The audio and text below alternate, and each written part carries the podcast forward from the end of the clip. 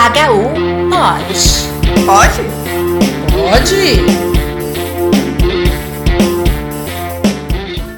Olá, estamos começando mais um HU Pod, o podcast do pronto atendimento da HU.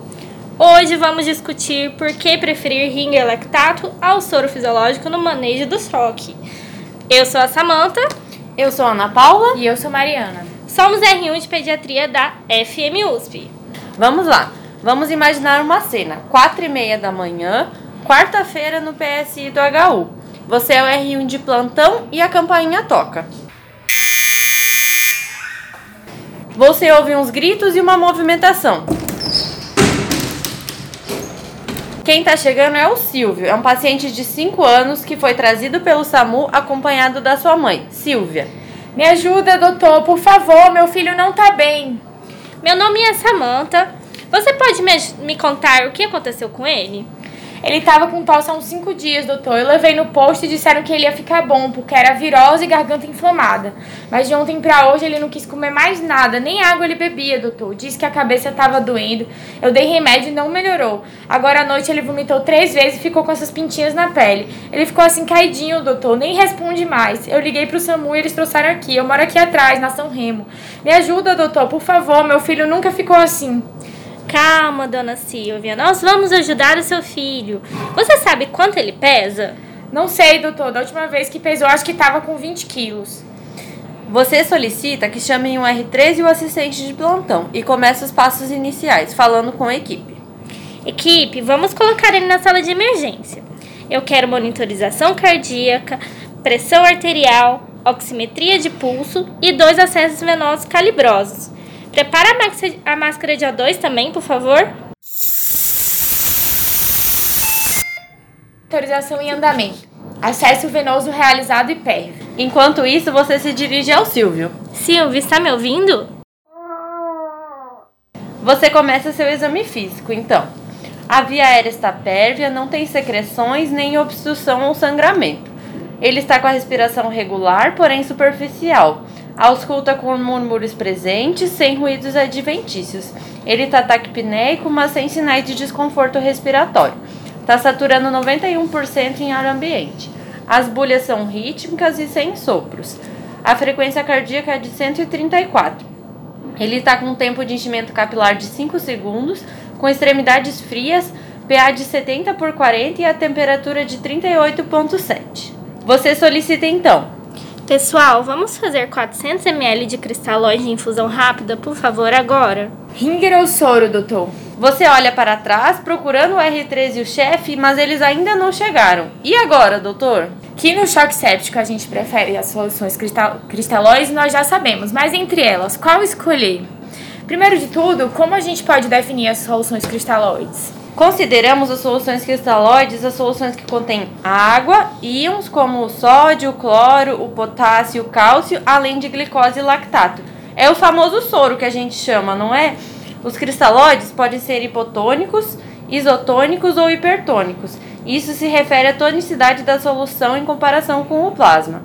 Ainda dividimos as soluções em não balanceadas, que a gente tem como principal representante o soro fisiológico, ou balanceadas, como o ringer lactato, plasma light e por aí vai. A ideia do fluido balanceado é ter uma composição eletrolítica e de íons o mais próximo do que encontramos no plasma. E a composição de cada um, vocês conhecem? Olha, mais ou menos. O soro fisiológico, a 0,9%, é isotônico e ele tem uma concentração de 154 max de, só- de sódio e de cloreto, não é isso? Pois é, aí que tá o problema, né? Porque pro cloreto, isso significa uma concentração 1,5 vezes maior do que, a, do que a concentração sérica fisiológica. Por isso o risco de acidose hiperclorêmica com o uso do soro. E se a gente for falar de osmolaridade, o soro tem 308 miliosmol por quilo, bem próximo do plasma, que tem 287. Entendi. E o ringer, qual que é a diferença? O ringer foi desenvolvido na década de 1930 pela mistura de lactato de sódio e solução de ringer, formando uma solução com 109 max litro de cloreto, muito mais próxima dos 103 max litro que temos no plasma. Diferente do soro fisiológico, o ringer é uma solução hipotônica, leve e com osmolaridade de 273 miliosmoles por quilo. O Ringer lactato também contém um potássio de 4 ml e cálcio de 4 ml também, igual ao que encontramos no plasma. Ah, mas tem um fator limitante do Ringer, é que ele é mais caro e menos disponível que o soro fisiológico. Realmente, isso pode ser um problema para a maioria dos hospitais públicos. Com É certeza. verdade. Bom, beleza, pessoal. A gente sabe a composição de cada um dos dois, mas e agora? Como é que a gente vai escolher a melhor opção para o nosso paciente? Então, uma coorte retrospectiva publicada no The Journal of Pediatrics de 2017 foi um estudo bem grande, que incluiu pacientes menores de 18 anos com sepsia ou choque séptico em 382 hospitais dos Estados Unidos. Eles analisaram dados de 12.529 pacientes e a conclusão foi de que não se observou superioridade do ringer lactato em relação ao soro fisiológico na sepse pediátrica, tanto para o desfecho primário, que foi morte de qualquer causa em 30 dias, quanto para desfechos secundários, como é, insuficiência renal aguda ou necessidade de diálise. Que coisa, né? Parece óbvio pra gente que o ringer é bem melhor. E quem disse que não é? A gente tem outro estudo de corte que foi publicado no Critical Care Medicine também em 2017, em que foram avaliados pacientes com diagnóstico de sepse severa que foram admitidos em UTIs pediátricas, que foi feito de 2004 a 2012, e eles avaliaram se a ressuscitação volêmica foi feita com solução balanceada ou com solução salina. Nesse estudo, os autores mostraram que o que o uso de soluções balanceadas nas primeiras 72 horas da ressuscitação volêmica estava relacionado à redução da mortalidade, além de redução da lesão renal aguda, dias de infusão de droga vasoativa, em comparação com o uso de fluidos não balanceados, como o soro fisiológico. Agora complicou, hein? Dois estudos do mesmo ano com resultados contrastantes, nenhum dos dois com poder de mudar conduta, mas em quem a gente acredita? Pô, nesse caso eu acho que dá pra gente tomar emprestado uns dados de adultos, já que não temos ensaios clínicos grandes na pediatria. A gente tem os estudos SMART e o SALTED, ambos publicados no, no New England Journal of Medicine. New England é bom, né, gente? Pois é, o SMART foi um ensaio clínico randomizado que incluiu 15.802 adultos internados em unidades de terapia intensiva de um centro acadêmico.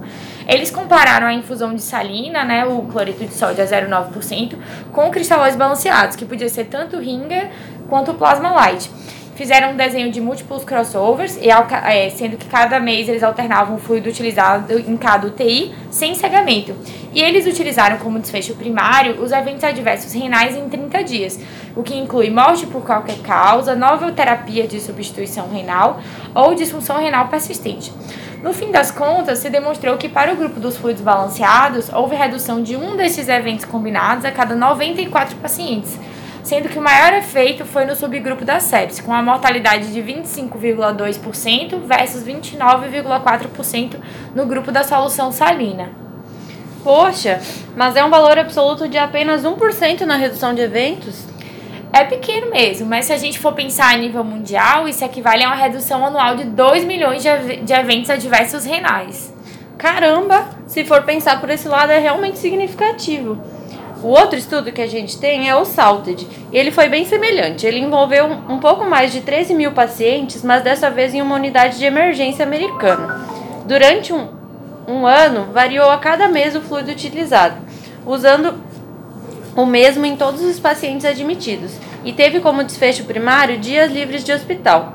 Nesse desfecho, não houve diferença significativamente estatística entre os dois grupos. Porém, ele usou como desfecho secundário o mesmo desfecho composto de morte por qualquer causa, nova terapia de substituição renal ou disfunção renal persistente. E esse também mostrou uma redução desses desfechos. Ah, esses estudos foram clássicos, ambos publicados há três anos, em 2018. Baseado neles e nos dois estudos observacionais na população pediátrica que comentamos. O Surviving Sepsis Campaign Pediatrics de 2020, um guideline publicado na Pediatrical Critical Care Medicine, sugere que devemos dar preferência para soluções balanceadas ao invés de soro fisiológico 0,9% na ressuscitação volêmica de crianças em choque séptico ou com disfunção de órgãos relacionados à sepse. Bom, não era para menos esse resultado, né? Estudos pré-clínicos já tinham mostrado pra gente que o soro fisiológico tem um risco maior de hipercloremia, acidose, inflamação, vasoconstrição renal, injúria renal aguda e hipotensão. Inclusive, pode levar à morte. É complicado, né? A nossa realidade é de ter muito mais soro fisiológico do que ringer lactato disponível por aí. Mas acho que também não é para tanto. Não vamos demonizar o soro fisiológico. Ele já ressuscitou e salvou muita criança séptica. Ah, com certeza, né? Também nem sabemos se esses resultados que vimos para adultos seriam reproduzidos se fizéssemos um estudo para nossas crianças. Pô, realmente, né? Mas o que falta pra gente saber é justamente isso. E se a gente fizesse um estudo? Tá brincando, né? No Smart foram 15.802 adultos incluídos. Onde é que eu vou achar tanta criança séptica? Pois é, é difícil, mas a gente tem aí três anos de residência pela frente, alguns anos de subespecialidade, quem sabe mestrado e doutorado. E aí, bora fazer no HU? Não sei, quem sabe. Ah, quem sabe, né? Brasil! O que é isso, gente? As Olimpíadas não acabaram? E o podcast não acabou já também, não? É a ciência do Brasil ganhando medalhas. É que acabou de sair um estudo publicado no JAMA, o The Basics, um ensaio clínico randomizado, duplo cego, incluindo 10.520 pacientes de 75 UTIs adulto brasileiras que necessitaram de ao menos uma expansão volêmica. O objetivo desse estudo foi avaliar o efeito da solução salina versus solução balanceada, tendo como desfecho primário a sobrevida em 90 dias. Tá aí, gente. É mais um incentivo pra gente fazer um estudo aqui no HU. Agora eu quero saber o resultado desse estudo. Ele concorda com a superioridade das soluções balanceadas? Pior que não. Não houve diferença é, significativamente estatística entre os dois grupos. A mortalidade foi semelhante entre os dois grupos. Também não houve diferença em nenhum subgrupo analisado. Apesar de algumas limitações desse estudo, como por exemplo o uso de fluidos para diluição de drogas não ter sido controlado, e também o fato de alguns pacientes já terem recebido algum fluido na emergência antes da admissão na UTI, esse estudo não sustenta o uso de soluções balanceadas. Que coisa, né? Realmente esse é um tema que ainda vai gerar muita discussão e estudo. Verdade, né, gente? O importante no final de toda essa nossa conversa é saber manejar adequadamente o paciente crítico como um todo, ponderando os prós e contras de cada fluido e adequando a nossa realidade e disponibilidade. Por enquanto, quando possível, preferencialmente, vamos priorizar o uso do ringer lactato quando possível. Sim, inclusive, é, a mãe do nosso paciente, o Silvio, passou aqui hoje para agradecer todo o cuidado que a equipe teve com ele na sala de emergência. Eu fiquei sabendo também pelo pessoal que depois de alguns dias ele já estava correndo pelos corredores todos do HU e deixando toda a equipe enlouquecida atrás dele. Que ótimo, né, pessoal? Chegamos ao fim de mais um HU Pod. Não deixem de ouvir os outros, tá bom? Até mais. Até mais. Até mais.